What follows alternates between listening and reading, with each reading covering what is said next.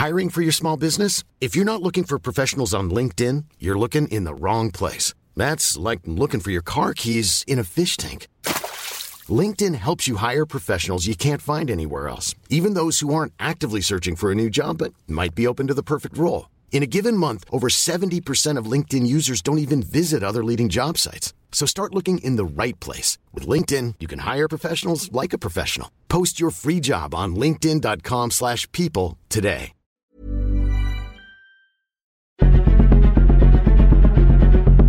Exploremos las razones detrás de la desigualdad y la impunidad en nuestra sociedad. Contaremos casos y los explicaremos. Presentaremos aquellas historias que interesan a la gente. Esto es La Injusticia de la Justicia con Ricardo Rafael, Periodismo Judicial.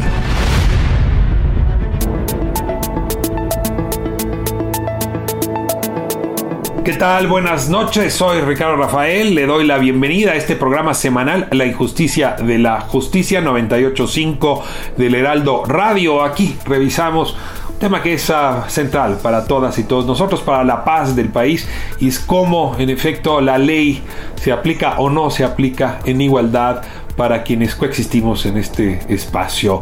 Y bueno, pues una de las piezas centrales del sistema de justicia es la procuración de justicia, es decir, el acto de investigar los uh, hechos delictivos, la política criminal que define cuáles son los hechos más graves y los que no merecen tanta atención, la distribución de los recursos, eh, blindarse frente a las presiones políticas para que la justicia se coloque en el centro, eh, el armado de las carpetas de investigación, eh, la presentación de esas carpetas de investigación ante los jueces, eh, la parte del proceso de justicia que lleva el Ministerio Público y su jefe, los fiscales, las fiscales, es principal.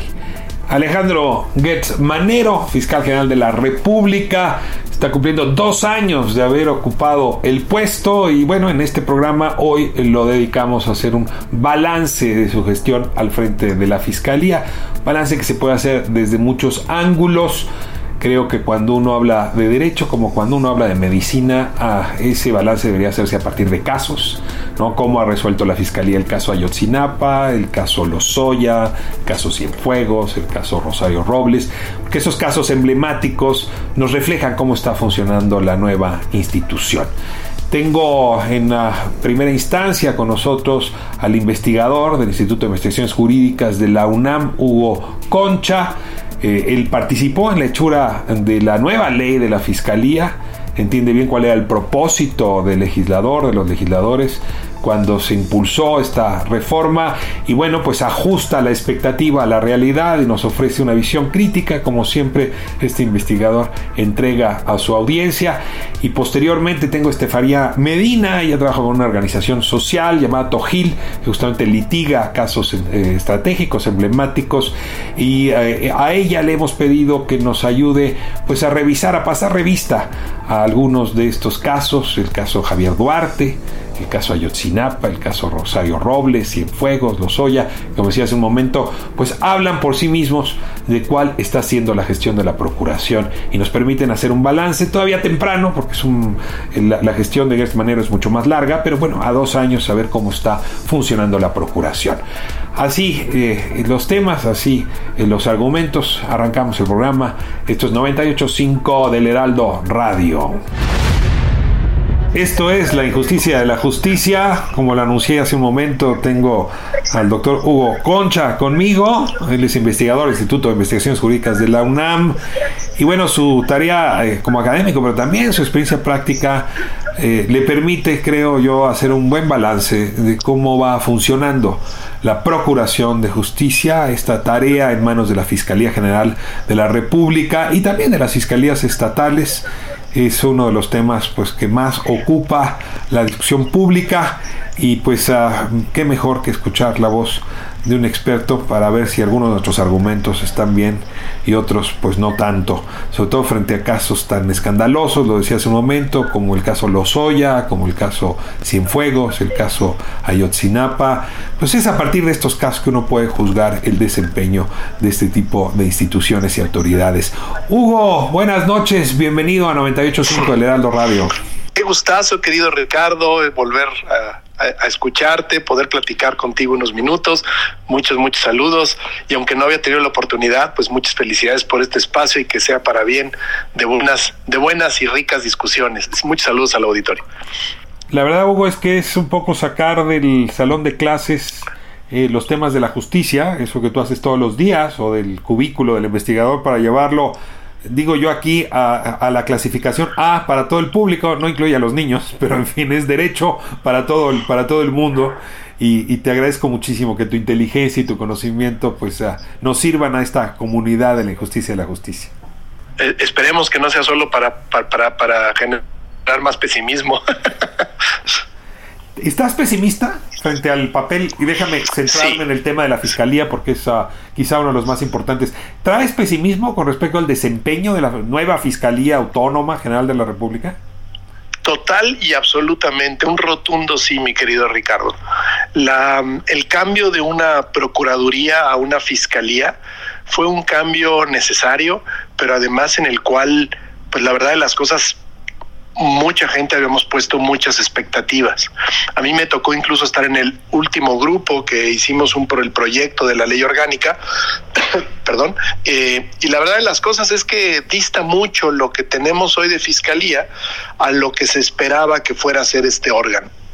Eh, déjame darte un par de antecedentes que me parece importante para el público, el entender la situación en la que se encuentra la Procuración de Justicia en México.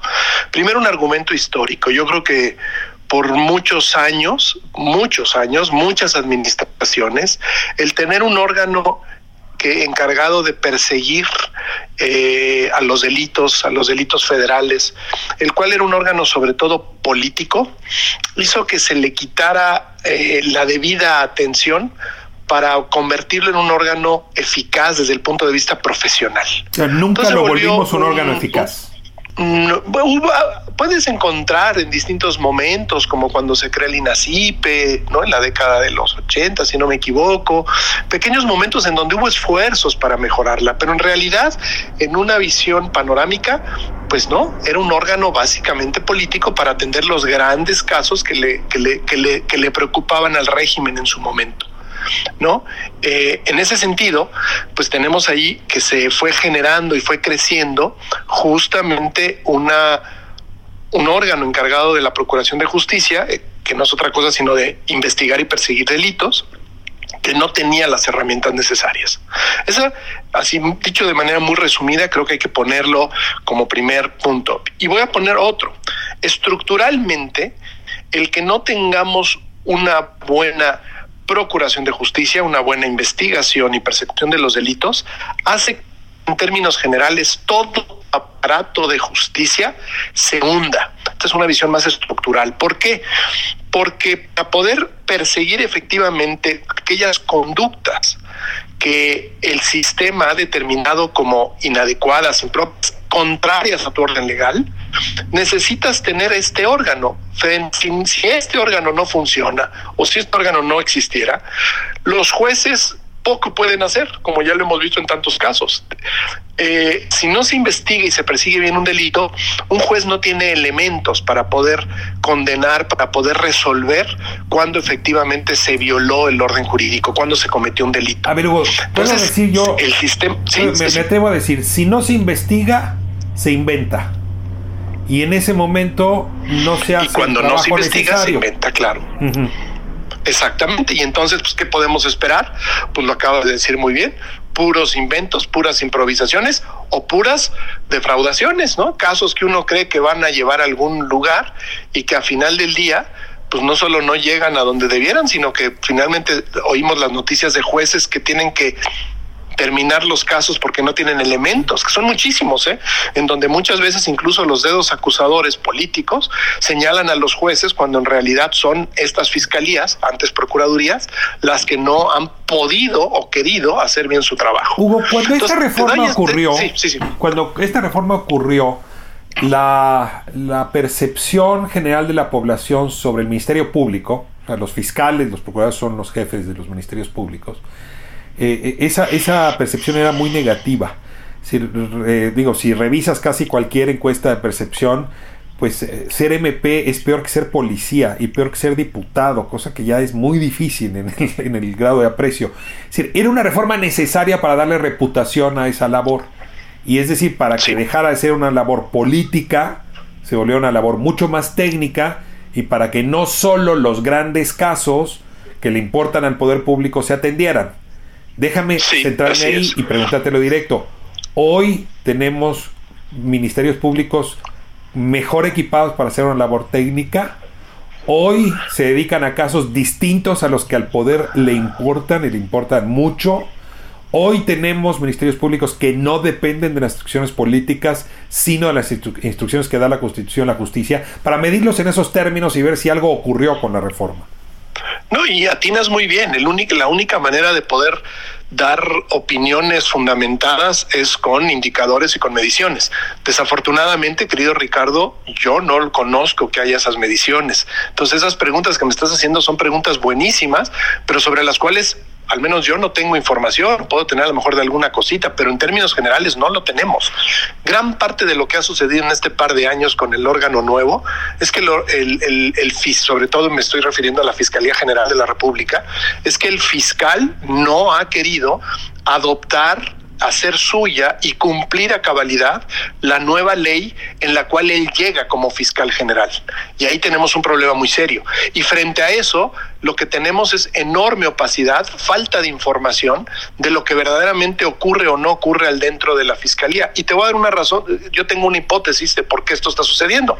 Porque entre otras cosas, el fiscal Gertz no ha querido consolidar el plan de transición de la Procuraduría a la Fiscalía, porque desde su particular punto de vista le gustaba más la Procuraduría anterior. Entonces es muy eh, reticente a, a hacer este cambio a un nuevo órgano, que es un órgano mucho más profesional, un órgano que tendría que encargarse de los delitos de una forma distinta, en donde sí efectivamente se trata de que el titular, el fiscal, deje de ser el decisor de todas las cosas que ocurren adentro del órgano, cosa que a él no le gusta.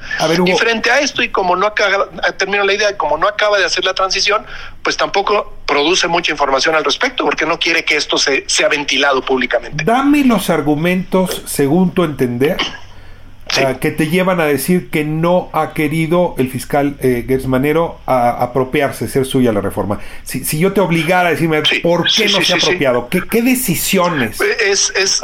no ha tomado o ha tomado que, que son contrarias a, esa, a ese modelo de, de procuración inscrito en la reforma al sistema penal? Te voy a dar tres, tres respuestas o tres posibilidades de respuesta, creo Ricardo. La primera porque cuando tú ves la nueva ley orgánica, ley orgánica con la cual él ya fue eh, seleccionado para, para, encabezar a la fiscalía, esa ley establecía una serie de obligaciones al fiscal que no han sido cumplidas o fueron cumplidas de manera simulada.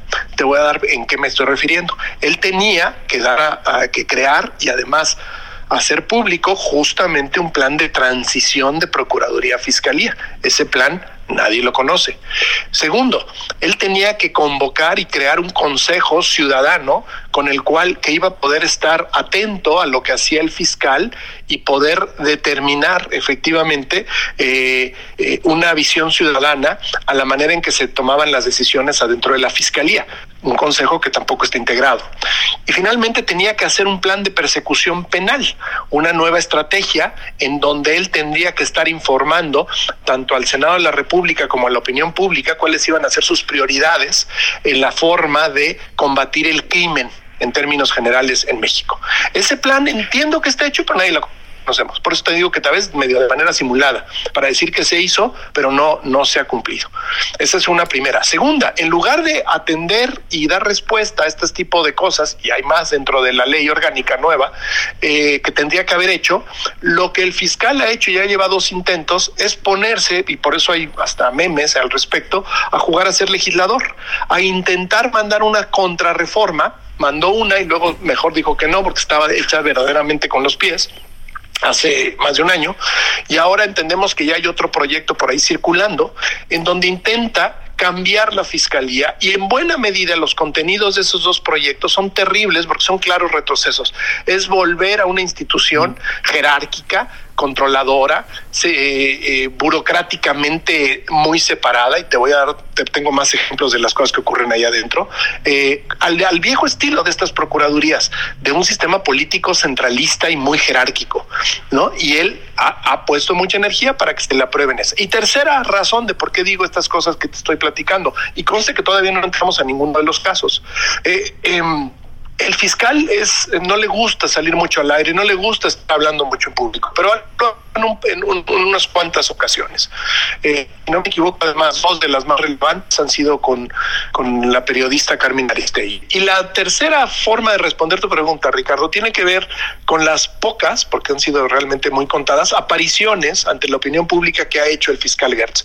Es un hombre que claramente no le gusta eh, aparecer, no le gusta la rendición de cuentas, y muy poquitas veces lo hemos oído hablando. Hay quien dice que eso está bien, que un fiscal no tiene que estar saliendo al, al, público muy a menudo. En fin, ese es un debate, pero lo ha hecho pocas veces. En, en, sobre todo yo recuerdo dos casos muy, muy, muy importantes eh, y lo ha hecho con la periodista Carmen Aristegui, entre otros, pero esas han llamado mucho la atención.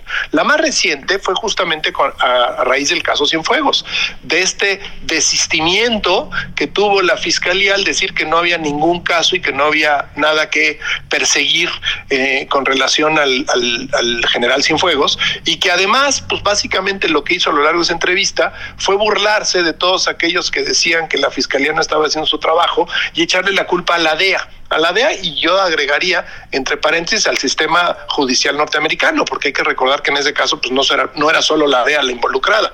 Pero total, ahí lo escuchamos al fiscal y verdaderamente yo, yo cuando oí esa entrevista dije, híjole, no tiene ni asesoría política, porque para dar una entrevista así de veras es mejor que no salga y que no hable, porque fue verdaderamente triste, preocupante oír que eso es lo que quiere el, el, el, fiscal, ¿no? Esa por una parte. La otra, hace ya varios meses, fue a raíz de la relación que tiene la fiscalía con el bloqueo de cuentas que hace la UIF. Y una vez más, básicamente lo que el fiscal decía, eh, echándole la culpa a la UIF de todos los casos que le enviaba, pero no estaban investigados. A la unidad de en ambas financiera. entrevistas, a la unidad de inteligencia financiera que, el, cuyo titular es Santiago Nieto. Pero básicamente en ambas entrevistas deja ver una cosa muy extraña, deja ver que no le gusta hacer su trabajo, es decir, que porque en ambos casos dice que no le entregaron investigaciones pues cuando las investigaciones las tiene que hacer él. Él aludía, por ejemplo, en esta última, sobre el caso Cienfuegos, decía que que tiene que haber denuncias y que no había ninguna denuncia, que él no podía arrancar ninguna investigación cuando no había una denuncia. Híjole, de veras, que un fiscal general diga estas cosas, la ley es muy clara cuando dice que una denuncia puede ser simplemente el conocimiento de un hecho. Ahora, no tiene que ser una que, persona que va la, y toca su puerta. ¿no? Que, y el general una, simplemente hace estas afirmaciones. Sí. Perdóname, una lanza, pero es que a ver, si hay una discusión no resuelta, quizás sí desde las normas y las leyes, pero no resuelta en cuanto a las cargas de trabajo. En efecto, los ministerios públicos lo que hacen es trabajar con lo que la policía investiga. O sea, en la mayoría de los casos, sí. los ministerios públicos no investigan. Los jueces, que tendrían, por cierto, alguna facultad también de encargar investigaciones, tampoco lo hacen. Y decías tú al principio, si la investigación no se hace, la procuración no funciona. Hay una suerte de ilusión permanente de pasarle el guante de la investigación a alguien más. Lo vemos en este caso que tú mencionas, pero eso es prácticamente ocurre en todas las fiscalías de todo el país, Hugo. Sí, sí, en una, en parte que, que, lo estás diciendo, pero recuerda tú también que la policía de investigación depende también de la fiscalía. Es decir, las demás fiscalías son, las demás, perdón, cuerpos policíacos del país son coauxiliares, auxiliares de la, de la Procuración de Justicia. La, la, la policía de investigación, que ha tenido a lo largo de la historia varios nombres, antes era la famosa policía judicial, ¿te acuerdas cuando éramos, cuando éramos jóvenes? Eh, era policía judicial y era de miedo. Bueno, ahora se llama policía de investigación. Son los agentes policíacos de investigación que tienen que conducir las investigaciones. Sí, efectivamente, lo que tenemos, y por muchos años lo tuvimos, fueron agentes del Ministerio Público que realmente tenían muy confundido su papel. Parecían los jefes de la policía más que de otro tipo de funciones, porque no era muy claro que eran los abogados o los que tenían que traducir una investigación policíaca justamente en un expediente judicial o jurídico que se tenía que presentar ante un juez. Todo esto estaba siempre muy revuelto porque hay ese famoso de debate de que si el Ministerio Público debe de tener o no las facultades de dirección en la investigación, incluido el poder ser el superior jerárquico de la policía que está investigando, ¿no? Y eso, uh, eso, o sea, fue, ha sido tema de debate por años, años, años en materia penal o de, o de procesal penal. El hecho es, el hecho es que pues también hay que asumir qué papel le toca cada aquí y la investigación, la investigación del delito a mí se me queda muy claro, independientemente de con qué órganos te puedes auxiliar, le corresponde a las fiscalías. y las fiscalías no, han invertido, no han invertido lo suficiente para tener gente adecuadamente capacitada para hacer investigaciones profesionales. Te tengo aquí porque se nos va el tiempo y hay un tema del cual no quiero, no quiero dejarlo fuera. Eh, hay una queja muy sentida de parte de los gobiernos y el gobierno federal respecto a la autonomía de las fiscalías. Cuando miran o miramos a las fiscalías en los estados, una y otra vez se advierte que esa autonomía no ha hecho más que más corruptas y más opaces a las fiscalías. Y lo que estoy escuchando es un argumento contra la autonomía que pues evidentemente va a acabar metiendo otra vez en discusión si la Fiscalía Autónoma la General de la República no fue un error y si no debería volver al esquema anterior y que eso sea una iniciativa que es realmente la que se está gestando. Ahora que además la autonomía tiene tan mala reputación o por lo pronto desde el Ejecutivo ha recibido tan malos adjetivos. Te, rogaría una reflexión al respecto, Hugo, porque decías tu capacidad de investigación, pero también capacidad de ser autónomo frente al poder político. Ese era el, el otro gran desafío de esta reforma. Sí, yo, yo creo en realidad es que no hemos tenido autonomía. Se ha simulado la autonomía, Ricardo. Yo soy 100% a favor de generar fiscalías autónomas, pero en realidad, de verdad, no haciendo gala de estos viejos subterfugios políticos siempre de hacer cosas cuando en realidad seguimos haciendo lo mismo, el gatopardismo. Es decir, esta Fiscalía General de la República tiene todo menos autonomía. Es, es increíble en estos casos como el de Cienfuegos que quien sale a explicar y a defender lo que está haciendo no la Fiscalía fue el presidente y el canciller. Es decir, nos han dado muchas muestras de que Gert simplemente está operando a, lo que le dice el presidente de la República. Con el caso Lozoya creo que se pasó exactamente No te cabe duda que es el presidente el que le está dando instrucciones a No tengo ninguna duda, no tengo duda, no tengo duda porque lo, dejan, lo dejan ver en todo momento. ¿Mande usted? Sería ingenuo que yo intentara negarlo.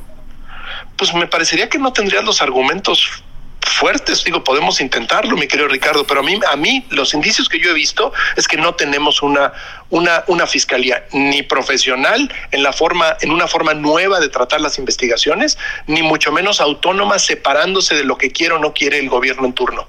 Tenemos a un señor que está ahí que y porque lo ha dicho, admira, le profesa una cercanía y una amistad muy fuerte al presidente de la República y que casualmente siempre actúa en el mismo sentido de las cosas que el presidente ha anunciado que debieran ser o que él quisiera ver, ¿no? Y eso me hace a mí pensar pues que esa autonomía en realidad no existe. Bueno, te voy a dar el argumento, el argumento con el que sí, cuento. He, seguido muchas conferencias de la mañana donde el presidente López Obrador dice, ese no es mi tema, eso que lo vea el fiscal. O sea, el presidente todo el tiempo está mandando un mensaje pues a favor de la autonomía. Eh, no, no, no, no, veo al presidente por ejemplo mandando una iniciativa en contra de la autonomía cuando él mismo lo defiende en sus mañaneras. ¿Qué te parece ese argumento? pues un poco chafa, la verdad te voy a explicar por qué, porque ya hemos visto que el presidente dice lo que quiere cuando quiere, cuando le conviene en las mañaneras.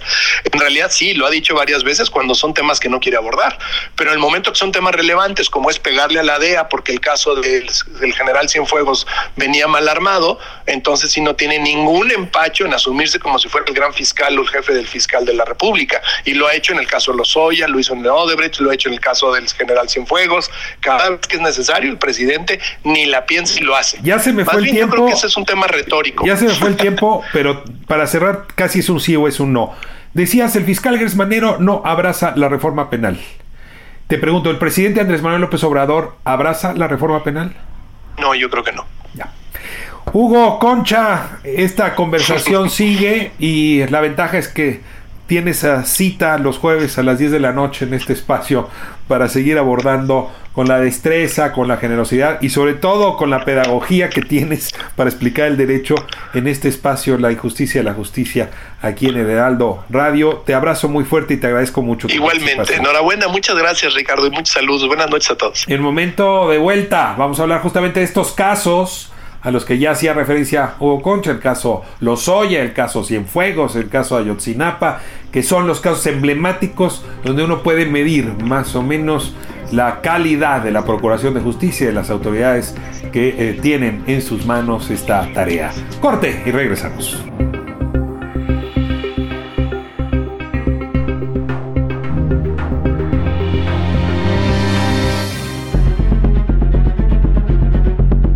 Justicia, con J mayúscula, continúa por lo general siendo injusta en nuestro país.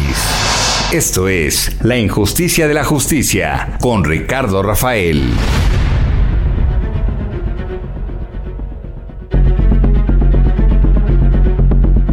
Continuamos con más del periodismo judicial al estilo de Ricardo Rafael.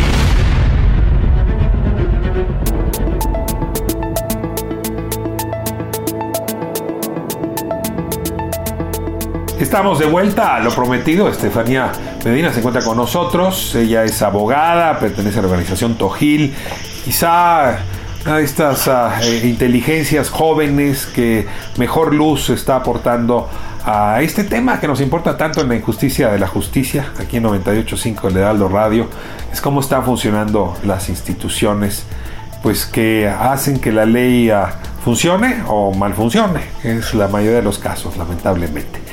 Y bueno, eh, hacíamos un balance ya crudo, eh, eh, crítico de parte de Hugo Concha a propósito del desempeño de esta nueva Fiscalía General de la República. Cuando digo nueva es porque pues emana de una nueva legislación, no porque tenga gente nueva como decía Hugo, y no porque se hayan abrazado prácticas nuevas, sino porque así lo eh, estableció la Constitución.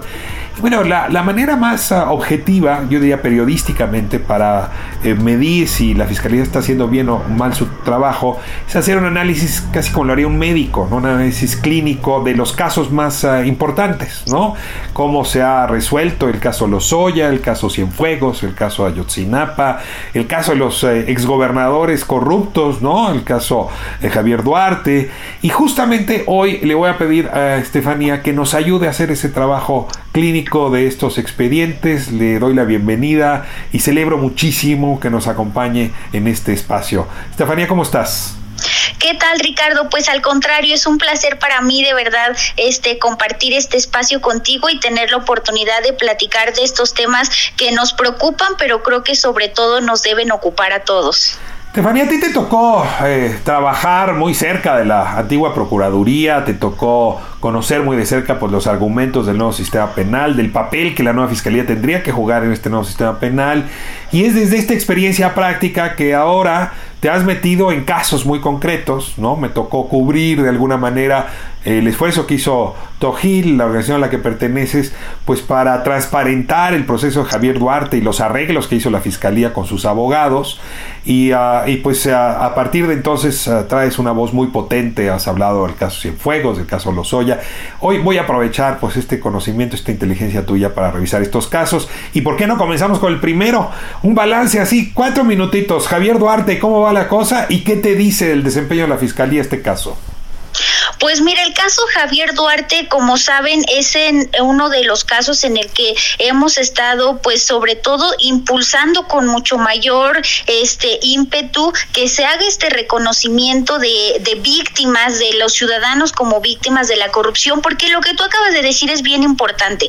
¿Por qué seguimos tan atorados después de más de 11 años que tenemos eh, aplicando el sistema penal acusatorio? ¿Por qué nos seguimos atorando en los mismos problemas que nos atorábamos en el sistema anterior y creo que una de esas grandes respuestas es porque sigue habiendo muchísima corrupción dentro de nuestras propias instituciones encargadas de investigar los delitos y de investigar los casos de corrupción. Entonces, por eso es que este caso de Javier Duarte me parece que es doblemente icónico porque no solamente pesaron pues todos los señalamientos que había de estos desvíos de estas redes de empresas fantasmas en Veracruz, sino que vuelve a ocurrir un nuevo acto en el que pues así como por arte de magia se hace acreedor a esta sentencia que para muchos fue indignante de nueve años, 58 mil pesos de multa y que la única forma en la que al parecer pudo haber ocurrido eso pues es a través de otro acto de corrupción, pero ahora con funcionarios que son los encargados de investigar y perseguir estos delitos. Entonces,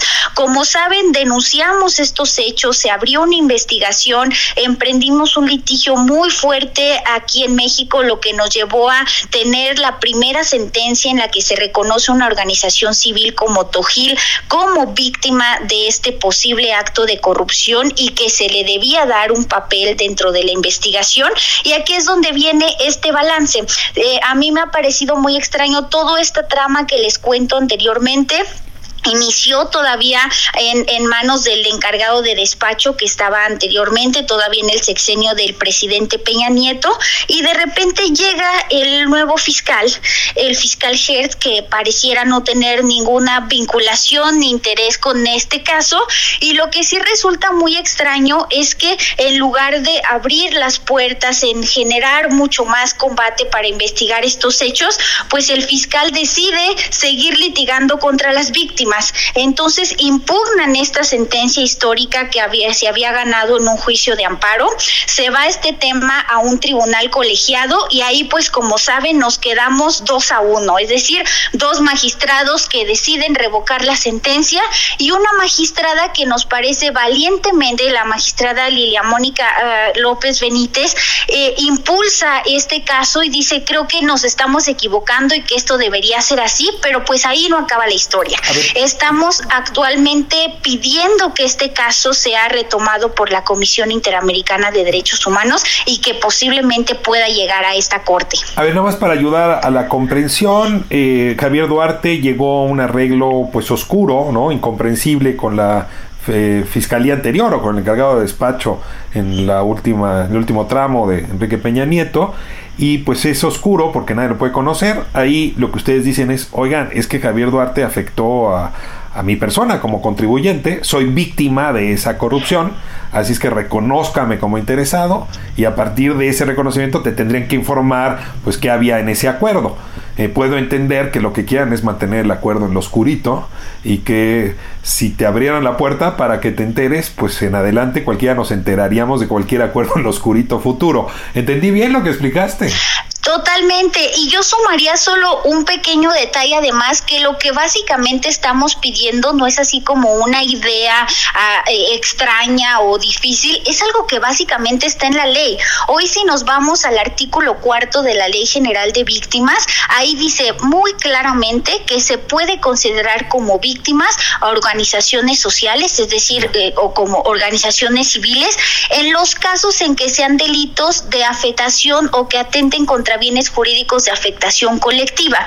Y creo que pues es evidente y así está reconocido incluso en la teoría penal, que los delitos de corrupción son delitos que no afectan a una persona, que no afectan al gobierno, nos afectan a todos. Luego entonces son de interés colectivo y por eso es que una organización civil como Tojil puede tener este reconocimiento dentro del procedimiento penal. Esto es la injusticia de la justicia 985 El Heraldo Radio. Estamos entrevistando a Estefanía Medina, abogada y cofundadora de Tojil, a propósito de los casos que lleva la eh, Fiscalía y que nos ayudan un poco a hacer un balance eh, sobre su gestión estos años.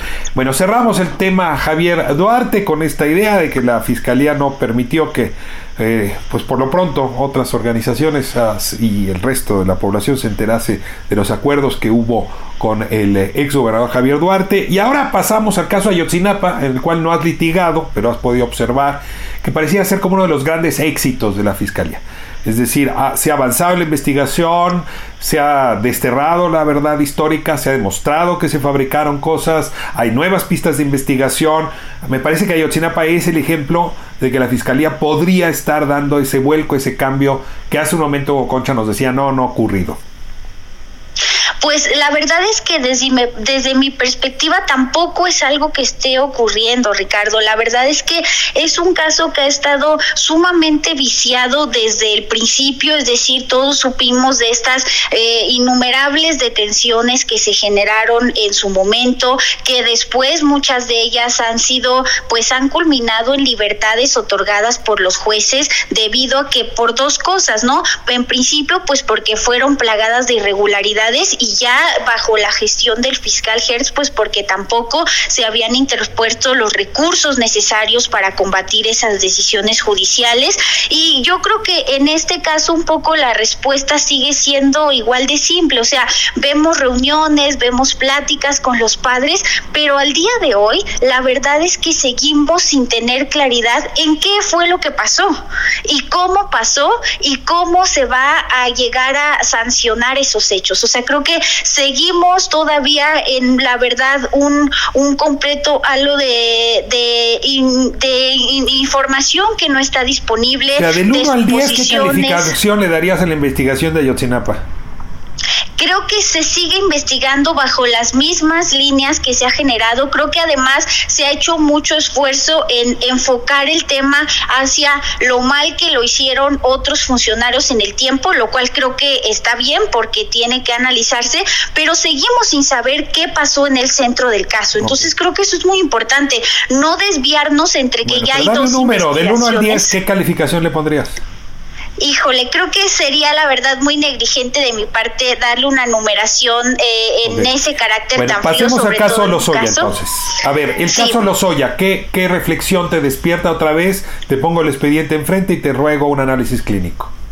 El expediente Lozoya me parece que es uno de los casos más preocupantes que podemos identificar ya bajo esta gestión de la fiscalía era es sin lugar a dudas el caso insignia de corrupción no solo porque fue un caso de México sino un caso a nivel transnacional. Todos sabemos lo que pasó en Perú en Brasil en donde con mucha fuerza las fiscalías fueron con todo sancionando funcionarios de todos los niveles. Y aquí el punto es que la única persona sobre la cual por lo menos a nivel periodístico y a nivel social se cuenta con información contundente que lo pueda relacionar con estos hechos y como el operador y el organizador de estos vínculos México con Odebrecht es Emilio Lozoya.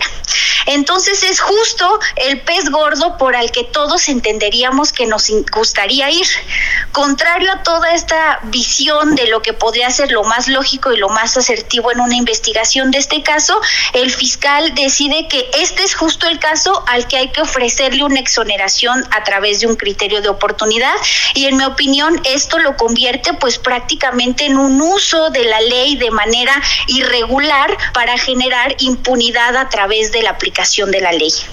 Ahora, el caso Lozoya se justificaría el criterio de oportunidad siempre y cuando hubiese acusaciones sólidas, según la propia ley, para quienes por encima de él orquestaron esta red de corrupción.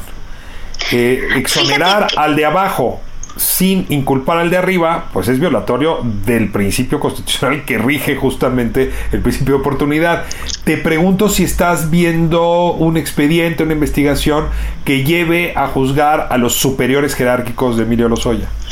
No veo una investigación que pueda llevar a, a, a los superiores. En, en, este caso, el superior, pues básicamente estaríamos hablando solo del presidente. No, el secretario no de Hacienda, que, ¿no? Que era el presidente que, del Consejo de Administración de Pemex pero vamos, a, creo que en el análisis de jerarquías, creo que ahí tendríamos un amplio debate de qué tanto hacia arriba es. O sea, yo creo que en términos de, organizaciones, un director de Pemex pues tenía muchas facultades y un, un nivel prácticamente de esa altura, pero hay otro gran detalle. La ley establece en el caso de los criterios de oportunidad que no pueden proceder de ninguna manera en casos que atenten contra el interés público.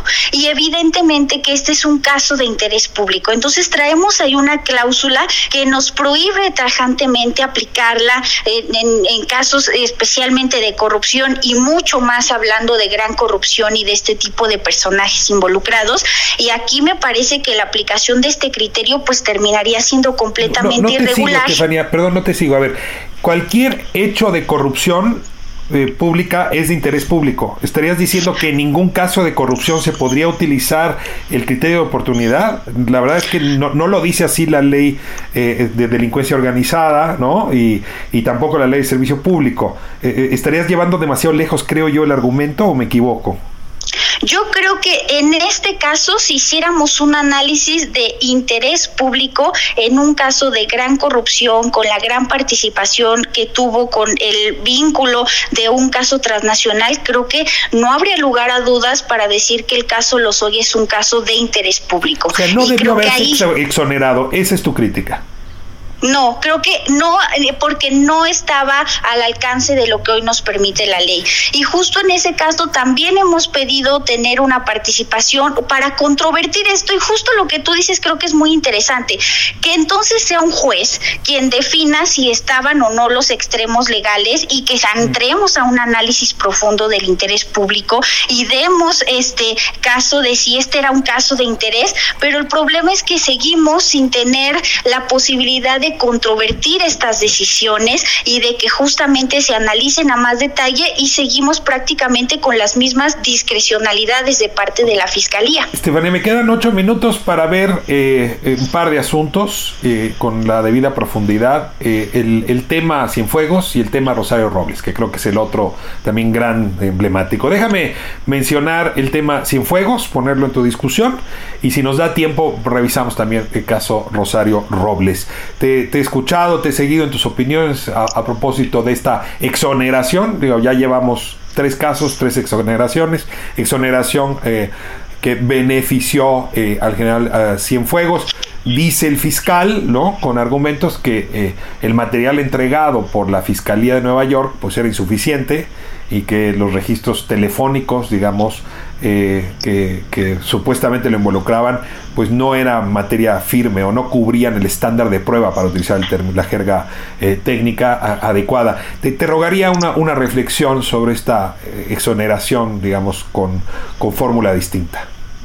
Sí, mira, creo que aquí el primer debate fue cuáles fueron las razones por las cuales en realidad el general regresa a México. Por una parte, la primera versión que se proporcionó por parte del gobierno y que incluso se hizo esta declaración conjunta entre la Fiscalía y el Departamento de Justicia era que regresaba por un acuerdo de índole diplomático y que la investigación se iba a generar en México. Se hace esta investigación que yo creo, Ricardo, que tú que has seguido todos y los más importantes casos que han ocurrido en nuestro país prácticamente en los últimos años. Es muy extraño que un caso que sin lugar a dudas luce complejo, que trae datos, que trae investigaciones generadas, se agota en prácticamente un plazo de más o menos tres meses. En tres meses nos dice la Fiscalía que tiene toda la eficacia y eficiencia que no tienen todo el otro 80 o 90% de los casos y que en tres meses agotó todos los actos de investigación para llegar a determinar con claridad y puntualidad que no hay o un hecho que la ley señale como delito o que la persona señalada no pudo participar. Eso desde nuestra óptica nos parece que pues no es una, una posibilidad ni siquiera viable, siguiendo simplemente eh, las líneas y las visiones que se ha tenido en otros casos de la propia fiscalía. Y creo que hubo justo un problema que creo que es importante porque es conceptual de cómo se está interpretando la Constitución y cómo se implementa el código, que al parecer el fiscal considera que él solo debe remitirse eh, desde la Fiscalía a analizar lo que alguien le presenta, que le llama pruebas a lo que le, le, entregan de un momento y con eso decir, ah, sí hay o no hay un delito y creo que se está olvidando y se está dejando de lado, pues que básicamente los fiscales son los facultados para generar estas líneas de investigación y esclarecer los hechos. Entonces, creo que en conclusión de este caso, lo que pasó es que no hubo mayor investigación, creo que lo que hubo fue un análisis un poco superficial de la investigación que se generó y que se envió por parte de Estados Unidos y que terminó en una apresurada determinación que más allá de que puede estar correcto o no, creo que eso nadie lo sabemos, pero ese es justo el problema. No hay un esclarecimiento de los hechos, los ciudadanos no tenemos la certeza de lo que pasó y que nuevamente pues nos parece que son discusiones que deben tener mucho mayor profundidad y que deben ser controvertidas entre órganos jurisdiccionales y en su caso, si hay líneas de investigación que faltaron por agotar, que se generen antes de darle carpetazo a un caso tan importante a nivel de nuestro país. Estefanía, me queda tres minutos para hablar del caso Rosario Robles. Es el otro emblemático de corrupción. Por cierto, ahí también se utiliza el, principio de oportunidad. Se utilizó en el caso de Emilio Cebadúa, quien a la hora de denunciar a su superior jerárquico, es decir, Rosario Robles, pues la obliga a ella a su vez a cambiar su estrategia jurídica y a pensársela si no debería denunciar a sus jefes y concretamente al que comandaba la política económica, Luis Videgaray, y eventualmente al presidente. Te ruego una, una reflexión, no queda duda que es a partir de estos casos que estamos valorando la sociedad entera el papel de la fiscalía, así es que este, este otro caso no podía quedar fuera. Pues caso Rosario Robles creo que nuevamente es otro que, que empezó con el pie izquierdo.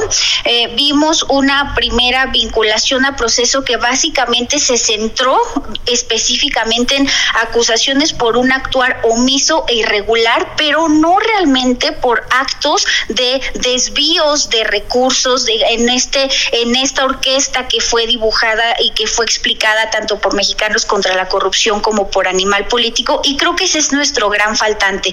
Es decir, creo que eh, la señora Rosario Robles ha sido pues señalada como miembro, como orquestadora, como participante de esta posible red de corrupción, pero el problema es ese, que seguimos sin ver cómo ocurrió esa red, quiénes participaron, chiquitos, grandes, medianos, y realmente desmantelar esta red y exponer lo que pasó. Y nuevamente creo que aquí el error es que seguimos centrados en ir hacia una sola persona, en ya empezar también con estos, esta oferta que parece de criterios de oportunidad y que lo que realmente necesitamos y que así ha pasado en todo la mayoría de los países con los altos funcionarios importantes es lo que necesitamos son juicios, juicios públicos donde se esclarezcan los hechos, donde se lleven las pruebas y donde además de tener sentencias tengamos ese esclarecimiento de qué fue lo que pasó para emprender mejoras a lo que estamos haciendo y para dar realmente verdad y justicia a todos los mexicanos y no quedarnos únicamente centrados en personajes y acuerdos en lo obscurito como al parecer ha ocurrido siempre. Estefanía Medina, abogada y cofundadora de Tojil, muchísimas gracias por acompañarnos en la Injusticia de la Justicia aquí en 98.5 del Heraldo Radio que sea una de muchas conversaciones. Te agradezco muchísimo este balance que has ah, hecho y que hoy compartes aquí en nuestro espacio un saludo muy afectuoso, lo mejor para este año, Estefanía. Al contrario, muchísimas gracias por la invitación. Un abrazo para ti y todo tu auditorio.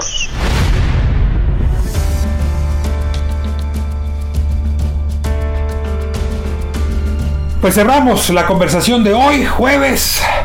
Todos los jueves aquí hablamos de derecho, clasificación A para todo mundo y no hablo solo eh, de los niños, pero sí de los adultos que nos hace falta entender cada vez más el sistema de leyes que nos regula, el sistema de instituciones. Y bueno, pues el tema de la Fiscalía General de la República, las fiscalías de los estados, es clave en nuestra vida cotidiana, mucho más de lo que nos imaginamos. Hoy escuchamos un balance crítico, un balance complicado, un balance con el que puede estar de acuerdo o no, pero con información, con datos y bueno, con la especialidad de cada una de las voces que le ha dedicado pues muchas horas de vuelo a estudiar este fenómeno de la investigación y la procuración de la justicia. Nos escuchamos, nos atendemos la próxima semana a las 10 de la noche, todos los jueves. y le agradezco muchísimo que me permita sostener esta conversación con usted.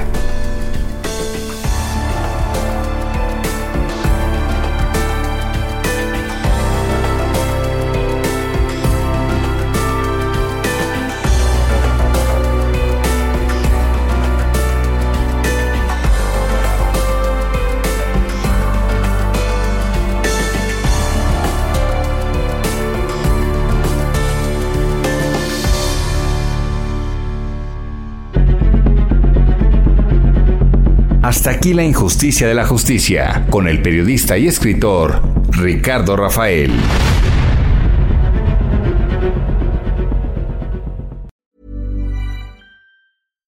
If you're looking for plump lips that last, you need to know about Juvederm lip fillers. With Juvederm Volbella XC and Juvederm Ultra XC, your lip look, whether it's subtle or bold, can last up to one full year with optimal treatment and no additional maintenance. Find a licensed specialist and see if it's right for you at juvederm.com today. That's J U V E D E R M.com. Add fullness to lips in adults over 21 with Juvederm Volbella XC or Juvederm Ultra XC. Do not use if you have severe allergies or a history of severe allergic reactions, or if you're allergic to lidocaine or the proteins used in Juvederm. Tell your doctor if you have a history of scarring or taking medicines that decrease the body's immune response or that can prolong bleeding. Common side effects include injection site redness, swelling, pain, tenderness, firmness, lumps, bumps, bruising, discoloration, or itching. As with all fillers, there's a rare risk of unintentional injection into a blood vessel, which can cause vision abnormalities, blindness, stroke, temporary scabs, or scarring. For full important safety information, visit juvederm.com.